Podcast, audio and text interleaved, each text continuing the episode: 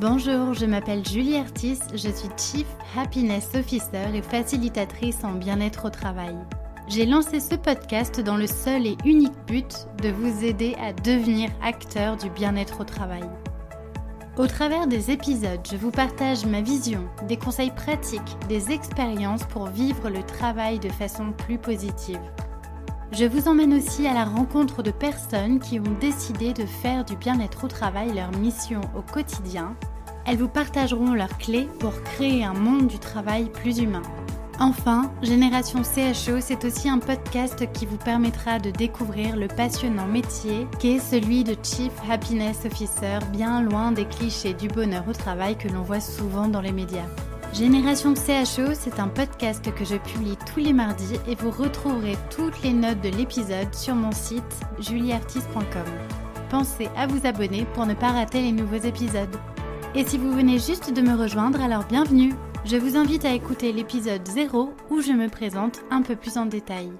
Dans ce podcast, mon but est vraiment de vous donner de l'énergie et vous inspirer à passer à l'action. Alors, prêt à faire partie de la génération de ceux qui choisissent le bonheur au travail? Installez-vous confortablement pour l'épisode du jour, c'est parti Bonjour à tous et bienvenue dans un nouvel épisode du podcast Génération CHO. Aujourd'hui, je suis très heureuse de recevoir Gaël Châtelain. Bonjour Gaël. Bonjour. Alors, je ne sais pas si c'est très utile que je vous présente, Gaël, euh, parce que vous êtes un pionnier euh, du management bienveillant, de la bienveillance en entreprise euh, assez connu en France et peut-être même au-delà. vous êtes conférencier sur ce sujet et vous êtes notamment l'auteur de, plusieurs livres, dont le livre Les dix commandements de la bienveillance en entreprise, Mon boss est nul mais je le soigne, ou encore Le bien-être pour les nuls. Vous intervenez aussi en entreprise pour former notamment des managers euh, et leur faire prendre conscience de la nécessité justement de mettre en œuvre un management bienveillant. Mais voilà, vous éveillez aussi les consciences sur tout ce sujet de, du bien-être au travail. Et vous abordez aussi les problématiques en entreprise euh, des relations euh, entre les hommes et les femmes concernant les égalités de salaire, le sexisme au quotidien et j'en passe. Et vous avez d'ailleurs publié un livre, Soit un homme, ma fille, qui aborde le sujet des stéréotypes de genre en entreprise. Et puis enfin, vous êtes l'auteur du podcast Happy Work euh, que je conseille à ceux qui nous écoutent d'aller d'aller aussi écouter sur le champ puisque vous partagez. Euh, c'est un podcast dédié bien entendu au bien-être au travail. Vous partagez euh, plein de choses très pertinentes avec beaucoup d'humour. Donc voilà. En tout cas, Gaëlle, vous êtes une personne très inspirante que je recommande à tous ceux qui nous écoutent de suivre et je suis très heureuse de, de vous avoir sur ce podcast aujourd'hui. Alors déjà comme première question, Gaëlle, j'aimerais savoir quel est votre parcours et surtout est-ce qu'il y a eu un déclic à un moment donné pour que vous commenciez à vous intéresser à ce sujet du management bienveillant Alors, ma chère Julie, avant de répondre à cette question, je me permets de corriger quelque chose de très important. Vous vous êtes trompé sur mon nom. Je m'appelle Gaël Châtelain Berry. Et pourquoi je tiens à ça? C'est grâce au mariage gay, euh, les hétéros que je suis ont pu adopter également le nom de leur épouse. Et donc, je suis très fier et je revendique ça comme un étendard de m'appeler Gaël Châtelain Berry. Et malheureusement, c'est vrai que dans la société, on m'appelle encore Gaël Châtelain. Mais je ne vous en veux pas, Julie, je vous promets, juré. Euh, mais je préférais corriger ça parce que c'est vraiment important, parce qu'effectivement, on parle de mon parcours et comment je suis arrivé à ça. Bah, ça en fait partie, justement. C'est que la société, et je sais que vous, êtes profondément bienveillante et attentive à ce genre de choses. Donc, si même vous ne prêtez pas attention à ce genre de choses, imaginez ce que c'est dans la société. Mm. Euh, c'est tout à fait normal qu'une femme prenne le nom de son mari. L'inverse, bah, on s'en fout en fait, c'est pas très grave. Euh, mon parcours, bah, c'est un parcours très classique en fait. J'ai fait une grande école de commerce, j'ai eu un parcours en entreprise pendant un peu plus de 20 ans, donc j'étais manager dans des groupes médias notamment TF1, Canal+, Énergie, mais j'ai toujours été un peu euh, multitask. j'étais slasher avant que le mot apparaisse en fait. J'ai toujours eu plusieurs activités. Et euh, à un moment, je me suis dit, enfin, c'est le constat que je faisais, j'ai encadré des très grosses équipes, dont des équipes de managers, et je réalisais que le management que je, qui me semblait tellement facile et tellement naturel pour moi n'était pas pour mes équipes. Et euh, comme j'aime bien faire 10 000 choses en même temps, euh, j'aime bien écrire, j'aime bien être influenceur, j'aime bien faire des podcasts, des vidéos, écrire des livres, des conférences, et ça me va. J'ai une capacité d'attention maximale de 15 minutes, en gros. Euh, donc, si au bout de 15 minutes, je dis que des énormes bêtises, vous me prenez. Euh, mais euh, tout ça pour dire qu'en fait, ça fait plusieurs années maintenant que je nage dans le bonheur en essayant de changer de l'intérieur les entreprises, à la fois les managers, pour qu'ils aillent vers bah, plus de bienveillance, que je crois profondément depuis des années. Alors, ça semblait ridicule il y a 7-8 ans. Maintenant, plus personne rigole quand on parle de management bienveillant, mais également pour les managers où euh, ils peuvent agir. Et c'était le sens de mon premier livre, celui que vous avez cité, Mon boss est nul, mais je le soigne. C'est pour passer le message que ben, même si ton boss il est nul, ben, tu peux agir. Ce n'est pas une fatalité. Il ne faut pas se dire Ah, je ne peux rien faire. Donc ma motivation, elle est là, très humblement, à mon niveau, de faire changer les choses. Et, je ne dis pas que j'y arrive, hein, mais je fais partie de ces gens qui, agissent, voilà, qui font. Et je pense que c'est mmh. important de faire et de se dire, euh, tout ça n'est pas une fatalité. Mmh. Alors, vous disiez que de façon naturelle, vous aviez un petit peu cette notion de management bienveillant euh, en ce qui vous concerne. Est-ce que du coup, euh, on est manager bienveillant ou on peut le devenir? Enfin, C'est quoi d'ailleurs le management bienveillant? Alors, le management bienveillant, c'est super simple. Euh, n'achetez aucun de mes livres, ça se résume en une phrase. En fait, ne jamais faire à son équipe ce qu'on n'aimerait pas ce, que son propre boss vous fasse. Euh, si on applique cette phrase, on est un manager bienveillant en 99% des cas. Alors, est-ce que c'est naturel ou est-ce que ça s'apprend? Ben, Je fais toujours le comparatif entre le management bienveillant et le piano. Julie, est-ce que vous êtes pianiste? Euh, J'étais violoniste à une époque. Donc, vous n'êtes pas pianiste? Non eh bien, je vous garantis que si je prends 10 personnes, dont vous, et il y a 10 pianos, je vous garantis qu'en une heure, toutes et tous, vous saurez jouer la lettre à Elise. Tous. Certains, ça sera avec deux doigts. D'autres, ça va être des génies absolus parce qu'ils ont ça en eux. Ça sera naturel. Mais malgré tout, la base, euh, n'importe qui va pouvoir l'avoir. Bah, le management bienveillant, c'est pareil. Moi, quand j'entends des gens dire Ah, mais non, la bienveillance, ça ne peut pas s'apprendre, généralement, ce sont des gens qui sont malveillants et qui trouvent ça juste topissime. Donc oui, ça s'apprend. Apprendre à dire bonjour à ses collaborateurs, à ses collaboratrices, ça ne semble pas inaccessible. Apprendre à ne pas envoyer de mail le week-end ou pendant les vacances d'un collaborateur ou d'une collaboratrice, c'est pas dingue. Apprendre à ne pas hurler sur ses équipes, ça devrait pouvoir se faire. Enfin bref, tous ces éléments-là, bien sûr que ça s'apprend. Et, euh, et les entreprises en ont de plus en plus conscience, et je le vois. Et il y a eu une accélération avec la pandémie, non pas parce qu'il y a une prise de conscience éthique ou morale, mais parce que beaucoup d'entreprises galèrent pour recruter, parce que le chômage baisse sur beaucoup, beaucoup de secteurs d'activité. Et ce chômage baissant, ben, moi qui fais partie d'une génération où j'ai pu entendre cette phrase, non mais dis donc, si tu n'es pas content, il y en a 10 qui veulent ta place. Ben là, les entreprises entendent, et les managers entendent de plus en plus, non mais attends, si tu, me manques de respect, il y en a 10 d'entreprises qui me veulent.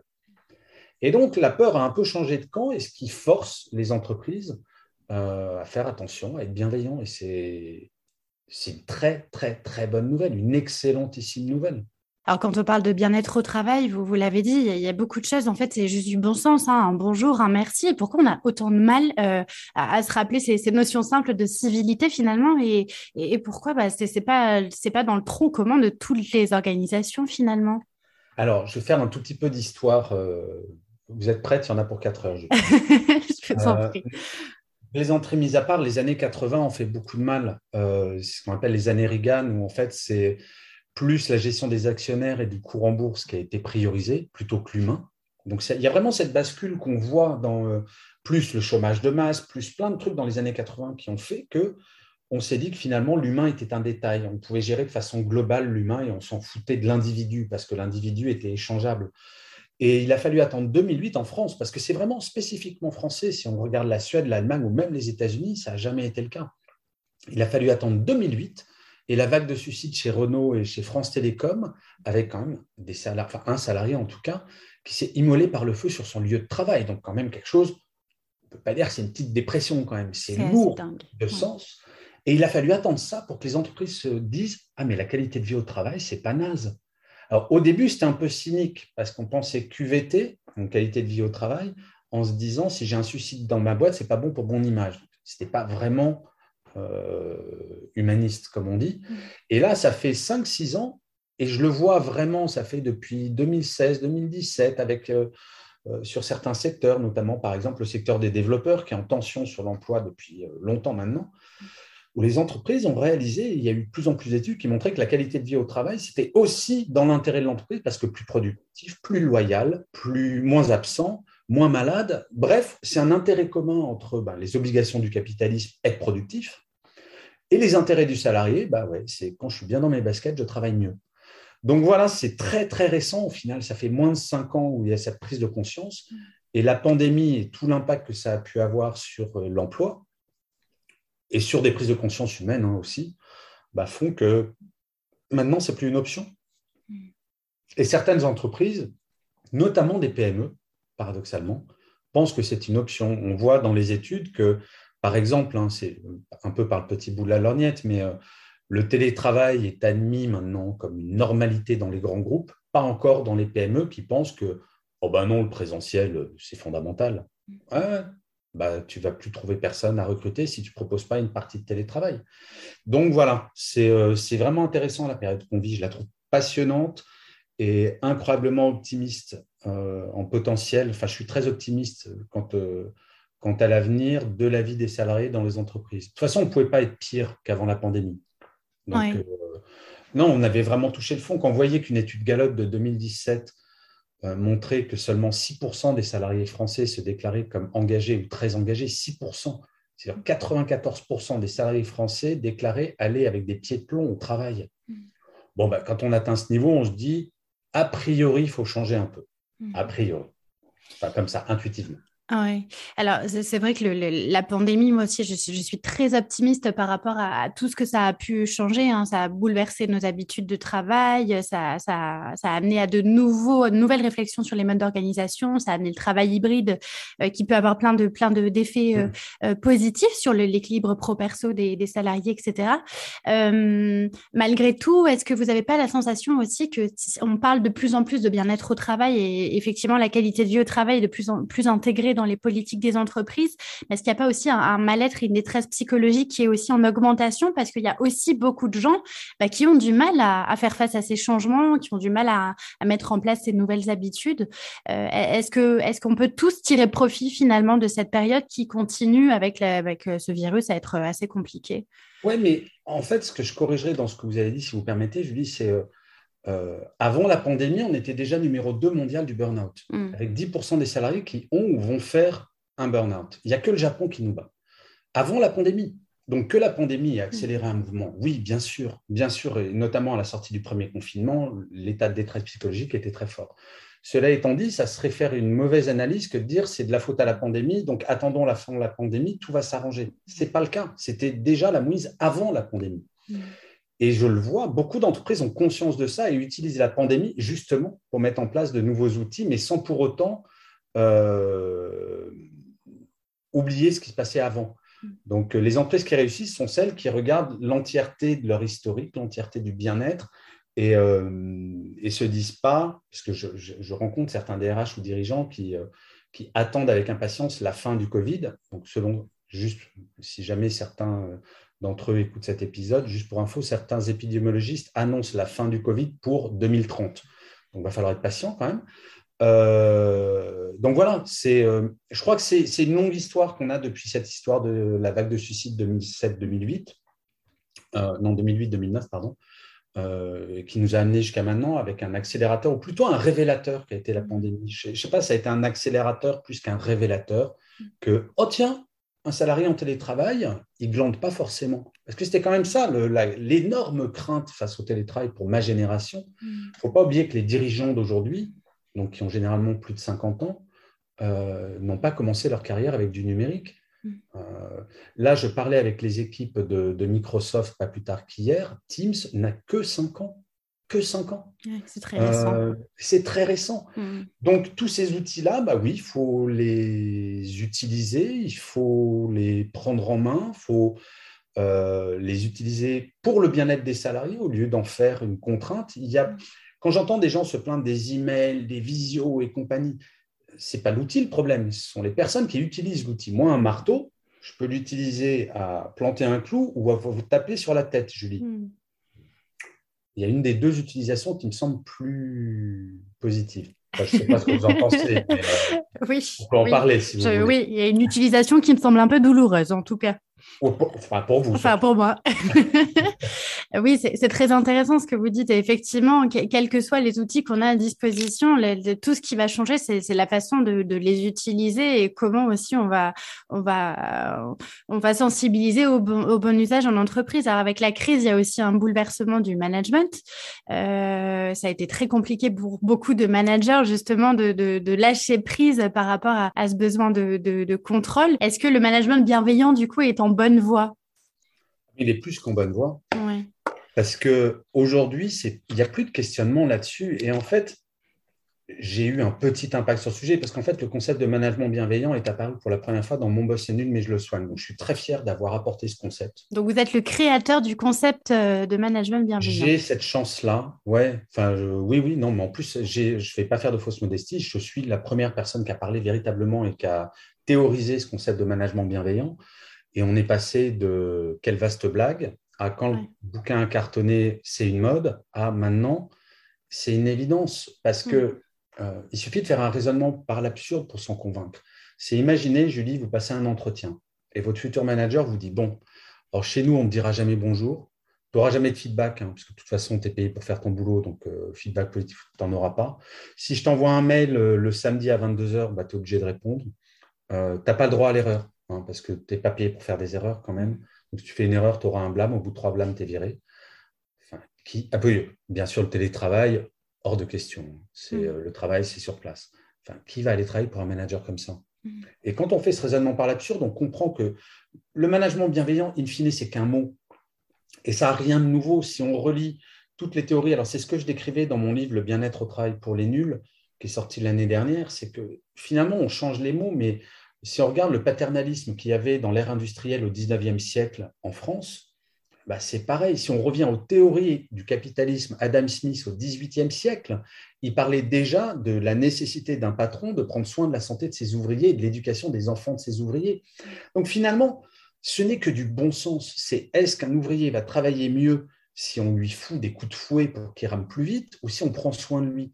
Bah, Quand on fait preuve de bon sens et d'humanisme et qu'on fait attention à son prochain, il n'y a même pas de question c'est une évidence qu'on travaille mieux quand on nous respecte, qu'on nous traite bien. Et ça ne veut pas dire être bienveillant, accepter toutes les bêtises que font nos collaborateurs et collaboratrices. Ça veut dire aussi être courageux. Ça veut dire être capable de dire ça, c'est pas bien, je vais t'expliquer comment bien faire. Donc voilà, les gens, souvent, les personnes qui trouvent le management bienveillant totalement désuet ou euh, qu'est-ce que j'ai entendu euh, galvaudé. Ah oui, oh, c'est galvaudé. Ben ouais, peut-être c'est galvaudé, mais la réalité, c'est qu'il n'y a pas un salarié sur cette planète qui n'a pas envie d'avoir un manager bienveillant, pas un. Pas mm. un. Moi, j'attends la personne qui vient me voir. C'est non, non, moi, j'adore quand mon manager me gueule dessus. comment, comment, on fait euh, D'ailleurs, vous aviez, vous aviez publié un épisode récemment sur votre podcast sur les façons de mieux manager son manager. Euh, comment on fait quand on est face à un manager toxique alors qu'il n'est pas bienveillant en, tant que salarié? C'est Vous disiez que bon, même si son boss est nul, on a quand même des moyens d'agir à son niveau. Euh, comment on fait face à un manager toxique? Bah, On lui parle Enfin, c'est aussi simple que ça. Il ne faut pas avoir peur de son manager. On lui parle, on lui, on essaye de comprendre pourquoi il se comporte comme ça. Et, de... et souvent, les gens me disent Oui, mais si je fais ça, je vais me faire virer. Oui, et alors? Et alors? On a la chance d'être dans un pays où on est très protégé, très, très protégé. Euh, et il y a une grande différence entre, par exemple, un jeune cadre de moins de 35 ans et un ouvrier à la chaîne dans une usine de textile de 58 ans. Bien sûr que malheureusement, quand on est en situation euh, de précarité potentielle, parce que quand on a passé 50 ans en France, bah, c'est plus compliqué, quel que soit son niveau hiérarchique. Mm. Mais quand on a moins de 40 ans, euh, enfin voilà, on ne doit pas se laisser faire, on doit avoir le courage. Oui, peut-être qu'on sera viré. Si on se fait virer, il va falloir que l'entreprise soit balèze quand même. Parce que légitimer un licenciement sur euh, le fait qu'un salarié dit bah non, mon manager n'a pas le droit de se comporter comme ça. C'est quoi votre faute?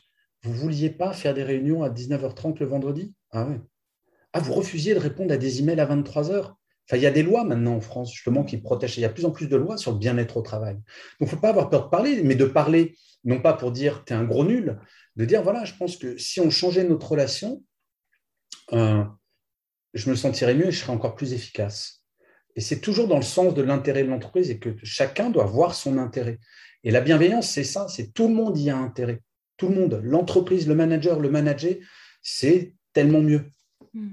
J'ai la sensation que les problématiques de management sont aussi beaucoup liées euh, à un manque d'accompagnement des personnes qui sont promues managers euh, petit à petit dans l'entreprise et qui n'ont pas aussi forcément été formées à être euh, manager. Est-ce que est-ce que c'est est-ce que c'est le cas? Est-ce que parfois les, gens sont mis dans ces postes de manager et du coup ben se font un peu écraser finalement par la pression du dessus et qui qui, mais ça c'est une fausse excuse Julie. Le côté c'est pas ma faute, c'est la faute à mon management. le manager il a le droit de dire non. Il a juste le droit, voire le devoir de dire non. Moi, ça m'est arrivé deux fois dans ma carrière de me faire virer parce que j'ai dit non. Hmm. Et je savais les conséquences. Alors, j'étais à des très, très hauts niveaux hiérarchiques.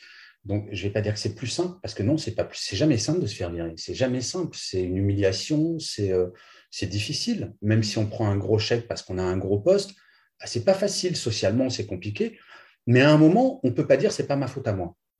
Le rôle d'un manager, c'est aussi de savoir dire non à sa propre hiérarchie. Moi, quand j'entends des, euh, des, managers dire Ah, mais ouais, il y a un burn-out dans mon équipe, mais ce n'est pas de ma faute, c'est mon patron qui a mis la pression sur les équipes. Je mais, enfin, c'est scandaleux de dire ça en tant que manager. Tu dois dire à ton propre manager Je refuse parce que je sais que c'est un. On met en danger la santé de mes équipes. Mmh. D'ailleurs, hier, j'ai vu l'avant-première d'un film qui sort en février qui s'appelle euh, euh, Un autre monde avec Daniel Auteuil qui est sur ce sujet. Je vous enverrai euh, ça sort en février, je referai des posts là-dessus, mais qui traitent de ça, de ce cynisme de dire bah ouais, il faut pousser les gens. Bah non, il ne faut pas les pousser parce qu'à un moment, à force de les pousser, ça explose. Hmm. Alors parlons un petit peu de, qualité de vie au travail. Et d'ailleurs, j'ai une question pour vous. Est-ce que vous parlez plutôt de bonheur ou de bien-être au travail? Mon Dieu, Julie, je déteste ce mot de bonheur au travail. Pourtant, votre podcast s'appelle Happy Work happy ne veut pas dire bonheur, hein, si je puis me permettre. Oui, c'est vrai. Euh, non, et puis c'est, enfin, voilà, c'est le titre de mon podcast, mais, euh, mais au-delà de ça, non, le bonheur, c'est une quête. Le bien-être, c'est un état. Euh, moi, je ne sais pas si je connais le bonheur dans ma vie perso, donc pourquoi je le connaîtrais dans ma vie professionnelle. Puis, quand on a quelque chose où on pensait, ah, ça va être le bonheur, quand on l'a, on se dit, ouais, mais ok, mais le bonheur, il est peut-être encore ailleurs. Bref, c'est une course. Alors que le bien-être, ouais, c'est un état, il faut mieux travailler sur il euh, faut travailler sur le long terme. C'est quoi votre définition d'une bonne qualité de vie au travail? Bah, C'est un bon équilibre entre sa vie perso, sa vie pro, et c'est surtout le fait de jamais avoir une boule au ventre quand on vient travailler. Hmm. Et de pas, euh, mais ça va aussi de ne pas avoir mal au dos ou mal aux yeux quand on revient du travail. C'est euh, voilà. Est-ce que euh, aujourd'hui, du coup, c'est un passage obligatoire pour les entreprises de, s'investir dans ce sujet de la qualité de vie au travail, d'investir de, dans, des budgets euh, QVT et d'embaucher peut-être des Chief Happiness Officers? On est bien.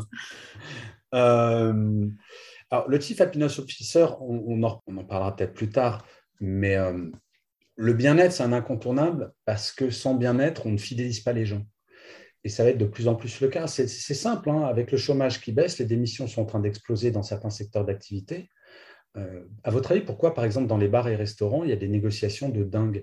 Je me rappelle d'une conférence que j'ai faite il y a trois ans devant les patrons des plus gros bars parisiens. Euh, j'avais 300, 300 euh, tatoués en face de moi, qui déjà avaient du mal à recruter. Et il y en avait certains qui disaient, mais moi, je n'ai pas de mal à recruter. Les autres ne comprenaient pas. Et il y a eu une, altercation amicale hein, euh, entre ceux qui n'avaient pas de pain en disant Mais les gars, tant que vous n'aurez pas compris qu'il faut des vraies salles de pause, tant que vous n'aurez pas compris qu'il faut bien payer les gars, tant que vous n'aurez pas compris qu'il faut bien parler aux gars, bah ouais, c'est maintenant ça sait que vous êtes des gros enfoirés. Parlez comme ça. Et voilà, il n'y a rien de nouveau. Et euh, tout le monde y a intérêt. bien-être au travail, bah, euh, c'est de faire que ouais, je suis content d'aller travailler. C'est pas ma vie, parce que si je gagnais au loto, bah ouais, je travaillerais probablement moins ou différemment, mmh. ce qui est une réalité statistique par ailleurs. Mais, euh, mais voilà, je n'ai pas le choix, il faut que je travaille, mais à minima, bah, je, passe un bon moment dans l'entreprise, j'apprends des choses grâce à mon manager ou à ma manageuse, j'ai l'impression de progresser professionnellement, intellectuellement. Ça n'empiète pas sur ma vie personnelle, que ce soit euh, physiquement ou psychologiquement. Euh, enfin, il faut se rendre compte quand même qu'on déconnecte plus jamais. Mmh. Juste une information, c'est Julie, essayez de vous rappeler du dernier jour durant lequel vous n'avez pas pensé au travail une seule fois du matin jusqu'au soir Impossible. Mais vous savez, quand je pose cette question dans mes conférences, il y a ce que j'appelle la phase regard bovin. C'est je vois le vide se créer dans les yeux des gens. Et quand vous savez que si ce dernier jour n'est pas le week-end dernier, vous avez fait un pas de plus vers le burn-out, ça fait relativiser. On se dit, mais oui, c'est important. C'est important. Et l'économie tournait avant le numérique. Et je ne dis pas que le numérique n'est pas fondamental, il est fondamental. Par contre, j'en reviens à nous utilisons mal les outils. Et il faut apprendre à utiliser les outils. Et les outils vont plus en plus dans le sens d'une utilisation au service du bien-être. C'est ça qui est formidable parce que les éditeurs, euh, dont je parlais de Microsoft tout à l'heure, travaillent sur ces sujets.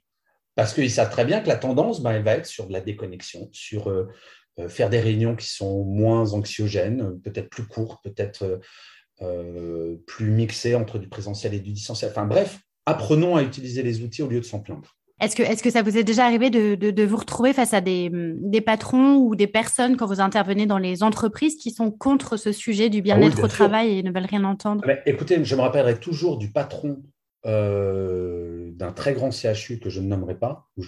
C'était sa directrice générale qui m'avait fait venir parce qu'elle voyait qu'il y avait un vrai problème de bien-être. Et il vient me voir à la fin de la conférence. Il ne savait pas vraiment le sujet de la conférence. Il vient me voir, il me fait euh, C'est un peu communiste quand même, hein, votre, thème. Donc là, je venais parler de bienveillance au travail. Au début, je pense que c'est une blague. Je, non, pourquoi vous dites ça? Et là, il me regarde, il fait Mais parce que dans la vie, mis à part le travail, il n'y a rien il n'y a rien d'autre. Et enfin voilà, il y a encore des personnes qui pensent comme ça. Hmm. Et c'est terrifiant. Au 21e siècle, il y a encore quelqu'un qui est capable de me sortir une horreur pareille. Et comme il le pense sincèrement, bah, il impose à son équipe euh, des trucs absolument atroces. Et il ne s'aperçoit pas que son hôpital, enfin, on parle de, je ne veux pas dire de bêtises, je crois que ce CHU, c'était 7 ou 8 000 personnes. Le patron de 7 ou 8 000 personnes est convaincu que dans la vie, il n'y a que le travail. Est-ce que c'est possible de faire euh, changer l'état d'esprit à ces personnes qui ont des croyances très très fortes et ancrées justement sur le fait que bah, le travail c'est le travail, que le bien-être n'a pas sa place? Bah, À un moment, c'est la responsabilité des actionnaires, la responsabilité d'un comité exécutif. Euh, et puis de toute manière, je peux vous garantir qu'à partir du moment où vous allez avoir euh, un turnover qui va augmenter, mm. bah, il va falloir se poser la question de pourquoi les gens partent.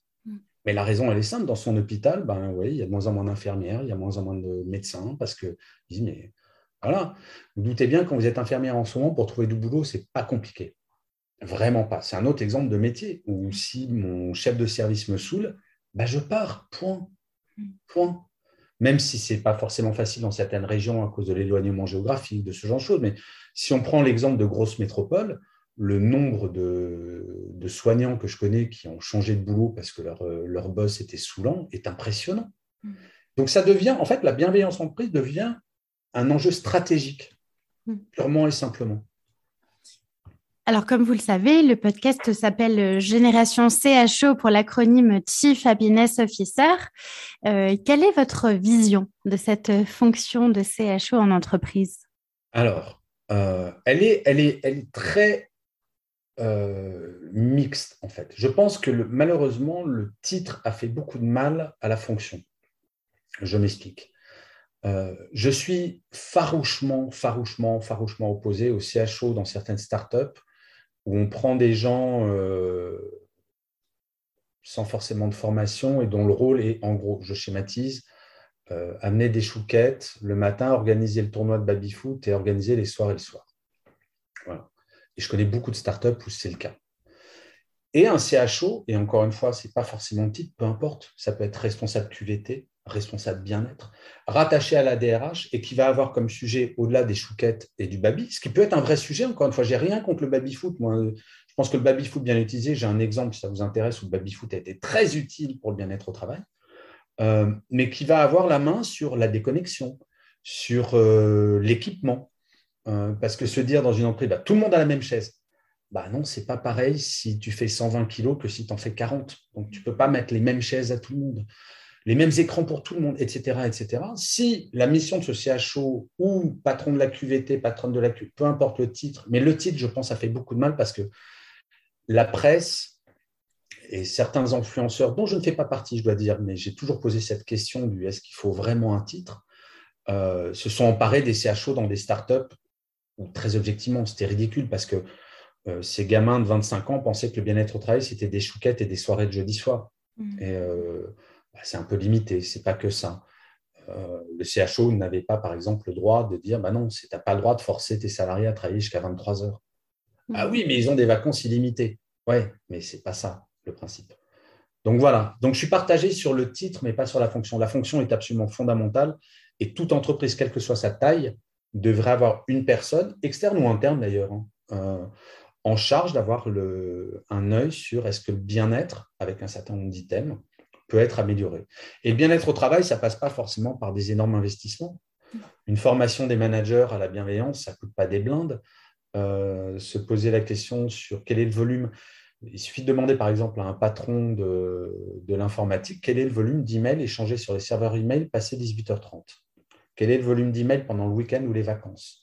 Et analyser ça pour voir est-ce qu'il y a un problème de déconnexion ou pas. Et de le traiter.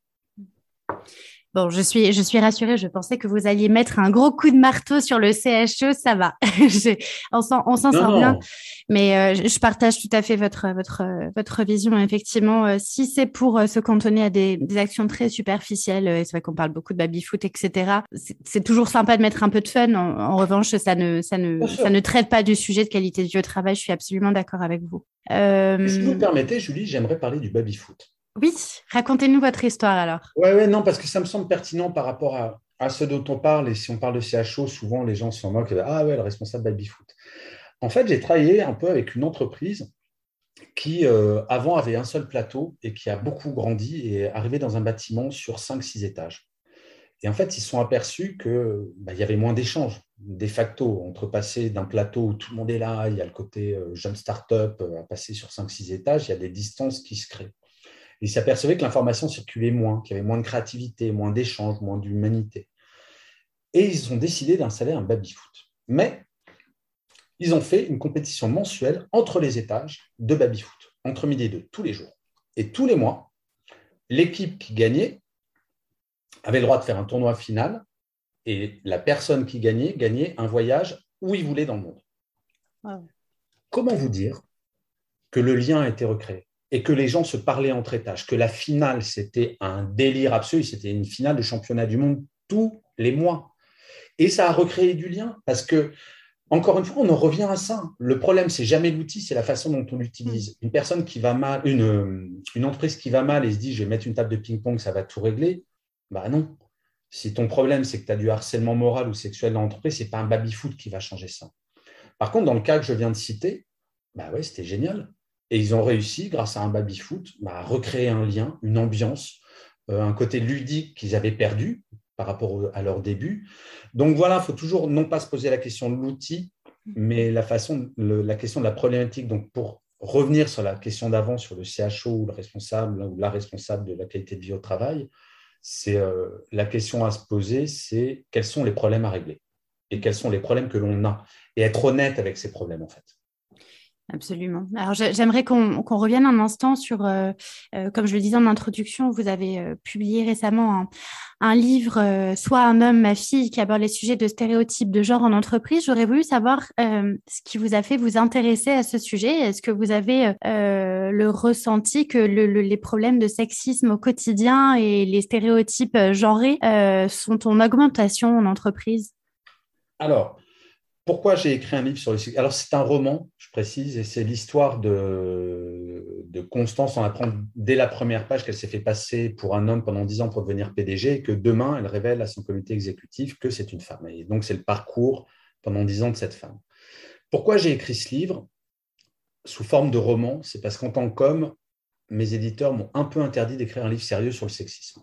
Parce que je me, je me serais fait assassiner par euh, une certaine partie des féministes françaises. Donc j'ai écrit un roman. Et pourquoi sur le sexisme? Parce que c'est quelque chose sur lequel je milite depuis toujours en entreprise, toujours. Euh, je crois que je fais partie des premiers à avoir lutté en interne. Mais quand je dis lutter euh, sur l'égalité des salaires euh, femmes-hommes, je faisais partie de ces managers qui, qui se battaient pour ça. Et je me battais avec ma hiérarchie pour dire bah non, c'est pas normal, même boulot, même salaire, point. Euh, ah oui, mais elle a fait des enfants. Oui, alors, enfin, pardon, mais ta mère a fait des enfants aussi, à ma connaissance. Donc, euh, euh, voilà, c'est toujours quelque chose que j'ai eu en moi, que je portais.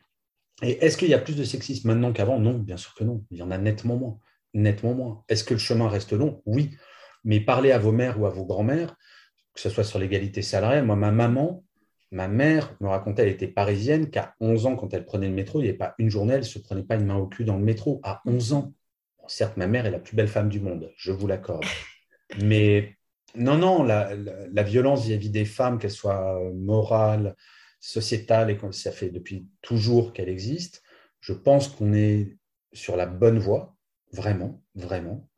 Euh, mais il y, a encore, il y a encore beaucoup de chemin. Mais non, c'est pour répondre très précisément à votre question, non, c'est pas pire. On n'en parle plus, c'est heureusement. Et le point de départ du changement de camp de la peur, c'est MeToo, bien entendu. Et mmh. MeToo a fait un bien incroyable, incroyable à, à tous les militants de ces sujets-là dans l'entreprise, parce que la peur a changé de camp. Mmh. Et une autre loi que je salue, mais je pense qu'on mesurera l'impact de cette loi dans dix ans, mais on, le voit déjà, c'est la loi sur l'égalité des chances professionnelles femmes-hommes qui a été votée il y a trois ans maintenant avec l'indice que les entreprises de plus de 50 personnes ont obligation de publier. Je peux vous dire que vous ajoutez tension sur le marché du travail plus indice, vous êtes une femme, vous voyez une entreprise avec un indice à 60, oh ben je ne vais peut-être pas y aller, tiens. Hmm. Donc il y a une pression, et surtout que si l'indice est en dessous de 78 pendant deux ans consécutifs, il y a des amendes en pourcentage sur le chiffre d'affaires. Donc on va enfin taper sur le portefeuille. Donc il y a des progrès. Chaque, et très honnêtement, et ce n'est pas de la politique que je fais, mais c'est un fait, il y a eu des lois, là, sur les, les, quatre dernières années, qui ont vraiment fait progresser les choses.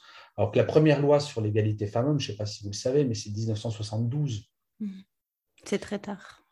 Euh, il était peut-être temps de taper au portefeuille et de dire aux entreprises, ben, si elle n'existe pas, cette égalité, vous allez payer.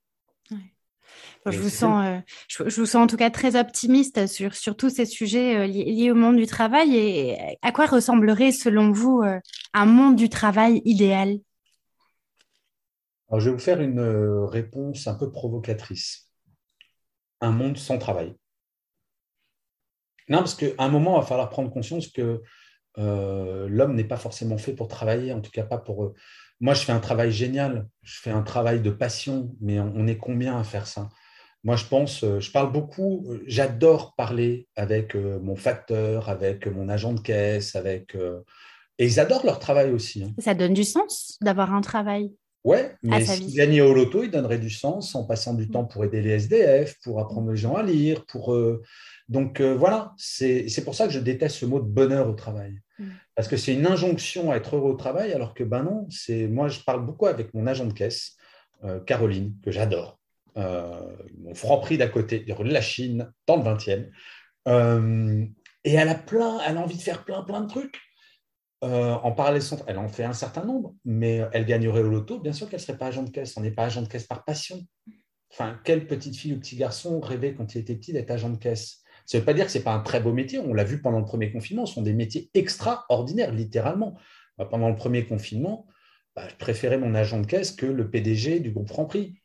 Enfin, c'est une évidence. Mais pour autant, il ne faut pas se mentir. C'est le travail. Beaucoup de nos concitoyens, ça les saoule. Et on a le droit d'être saoulé par son travail. L'injonction au bonheur, ça dit si tu ne connais pas le bonheur au travail, tu n'es qu'un gros loser. Ben, moi, ce que je dis, c'est non, tu as le droit de ne pas aimer ton travail. Mmh. Maintenant, si tu n'aimes pas ton travail, ton travail doit te laisser suffisamment d'équilibre entre ta vie professionnelle et ta vie personnelle pour t'épanouir dans ta vie personnelle. Et peut-être, bah, si tu peux finir ton travail plus tôt, une ou deux fois par semaine, parce que ton travail te laisse faire, t'engager dans des associations, faire de la peinture, du piano, et trouver ce bon équilibre. Et je pense que c'est ça qui est important, c'est pas de connaître le bonheur au travail, c'est quand on n'aime pas forcément son boulot, bah, d'avoir suffisamment de temps pour se réaliser dans sa vie perso. Voilà, l'équilibre. Mmh, c'est très intéressant. Est-ce que, alors on arrive presque au bout de, cet épisode, Gaëlle, est-ce que vous auriez peut-être euh, un dernier conseil pour ceux qui nous écoutent et euh, pour optimiser euh, leur bien-être au travail aujourd'hui et pour les prochains, prochains mois? Ouais, s'écouter. Et je vais donner alors le secret absolu. Est-ce que Julie, ça vous arrive je vais donner un seul conseil. Ça, je pourrais en parler. On pourrait faire un épisode de 4 heures sur le sujet, Julie. Mais euh, est-ce que ça vous arrive, Julie, certains matins, de vous réveiller en étant fatigué Oui, évidemment. Un peu trop souvent même. Est-ce que vous voulez le secret absolu pour que ça ne vous arrive plus jamais? Ah oui, s'il vous plaît. Alors, je vais vous donner, vous êtes prête ou pas? Je vais, mettre un peu de tension là Il faudrait un peu de musique euh, de suspense, les tambours. Dormir plus. Ah, bah oui. Non, mais vous savez qu'on, ça y est, on a enfin identifié un phénomène psychologique qui s'appelle la procrastination du sommeil. Euh, La procrastination du sommeil, c'est qu'en fait, notre travail nous prend tellement de temps et de plus en plus de temps qu'on va repousser le moment où on va se coucher pour avoir du temps pour soi. Euh, donc, par exemple, est-ce que vous avez regardé L'amour est dans le pré, Julie? J'adore. Je l'avoue, je confesse, j'adore. Vous le regardez quand? Le lundi? Oui. Ok, ça commence à 21h15. Et ça finit à 23h, quelque chose comme ça. Ok, 23h, 23h30. Alors, ma chère Julie, je veux bien que ça soit fondamental de savoir le lundi à 23h30 si Robert a pécho au mari. Mais si vous faisiez un replay le lendemain qui commence à 19h et vous finissez ben donc euh, deux heures plus tôt et vous vous couchez, eh ben, vous pourriez avoir le même plaisir en dormant plus. Et là, je donne toujours cet exemple et ça me fait rire. Une fois, je donnais une conférence, il devait y avoir 400 ou 500 personnes et une personne se lève au milieu, mais c'était un film. Une personne se lève au milieu et hurle dans la salle Oui, mais si on fait ça, monsieur Châtelain-Berry, de quoi on va parler à, la machine à café le mardi? Ok. C'est pas faux. Je vous l'accorde, mais est-ce que c'est véritablement ça le problème? Et c'est là où je vous dis c'est encore un exemple de comment la technologie peut servir notre bien-être. Mm. Donc, vous êtes fan de L'amour est dans le pré, mais il faudrait réapprendre à être fan de son bien-être. Et euh, bah, L'amour est dans le pré, la prochaine saison, vous regarderez en replay le mardi. Et vous, ok, ça peut être un peu frustrant au début de dire, ah, qu'est-ce qui se passe? Je veux savoir, je veux savoir. Ok. Il ne faudra pas aller à la machine à café le lendemain pour pas se faire spoiler du coup. Non, mais il faut se mettre d'accord avec tous les copains et toutes les copines. On se dit, allez, on fait tous le replay, on parle le mercredi matin de, de l'amour est dans le pré. À un moment, je crois que c'est pour ça que je pense souvent aux managers et aux dirigeants en disant pensez au bien-être de vos salariés. C'est Richard Branson, le fondateur de Virgin, qui disait si vous voulez que les salariés prennent soin de leur entreprise, prenez soin de vos salariés. Hmm. Bien sûr que ça tient aux managers et aux dirigeants, bien sûr. Mais on a une responsabilité individuelle sur notre bien-être. Donc, Julie, je compte sur vous à la prochaine saison de L'amour est dans le pré. Je vérifierai, hein, je vous appellerai. euh, regardez le mardi en replay et vous verrez que bizarrement, le mardi matin, vous serez plus en forme parce que vous ne serez pas couché à 23h30. Hmm. On en revient au bon sens qu'on évoquait au tout début de l'épisode où on sait ce qu'on doit faire et qui est bon pour nous et on ne le fait pas forcément. C'est ça qui est un peu cocasse souvent. Et parallèlement, on s'en plaint. Et on s'en plaint, oui, ouais, ouais, effectivement, c'est très juste. Il faut changer ce paradigme. Ouais. Merci euh, Gaël pour tous ces bons conseils. Qu'est-ce qu'on peut vous souhaiter pour euh, cette année 2022 euh, Oh, c'est une grande question, ça. Euh, qu'est-ce qu'on peut me souhaiter? Bah, Écoutez, que ça continue comme ça. Euh, honnêtement, je suis vraiment je suis content de voir que certains combats que je mène depuis pas mal d'années maintenant, je ne dis pas qu'ils sont gagnés, ils sont très très loin d'être gagnés, très très loin. Mais euh, ouais, il commence à y avoir de plus en plus de monde qui est convaincu et ça bouge, ça bouge très vite, ça bouge très fort sur tous ces sujets-là de bien-être, de bienveillance, de changer de management, de l'importance stratégique du manager de proximité, ce qui n'était pas le cas avant la pandémie. Donc euh, voilà que ça continue comme ça et ça sera cool que, tiens, si allez, un souhait. Que Happy Work arrive sur une radio nationale ou une télé nationale. Voilà. Ah, ah. bon, bah, c'est un appel. C'est tout ce qu'on vous souhaite. Merci beaucoup, Gaël. Ça a été un, plaisir de pouvoir échanger avec vous. Alors, pour ceux qui nous écoutent, je, le rappelle, euh, Gaël est, présent sur euh, toutes les plateformes, LinkedIn, euh, Instagram. Alors, Facebook, je ne sais pas. Si Facebook aussi Ouais, très peu. Euh, en tout cas, euh, voilà, je vous invite à le suivre sur LinkedIn, sur Instagram et aller aller écouter son podcast euh, Happy Work qui est aussi très inspirant et qui partage plein de bonnes pratiques. Et puis, bien entendu, tous les tous les livres. Je pense que vous aurez de quoi faire sur l'année 2022 pour lire tous les bouquins de, de Gaël Châtelain-Berry. Merci beaucoup, Gaël. Avec grand plaisir, Julie. Et puis, euh, à très, bientôt. Et merci à ceux qui nous écoutent d'être restés jusqu'au bout. Et je vous dis à très bientôt pour un nouvel épisode du podcast Génération CHO. Et d'ici là, n'oubliez pas ce que nous a dit Gaël. Prenez soin de vous. Voilà, c'est tout pour aujourd'hui. Mille merci d'avoir écouté jusque-là. Une dernière petite chose avant de nous quitter. Si le podcast vous plaît, je vous invite à m'écrire un petit commentaire ou à me mettre 5 étoiles sur iTunes.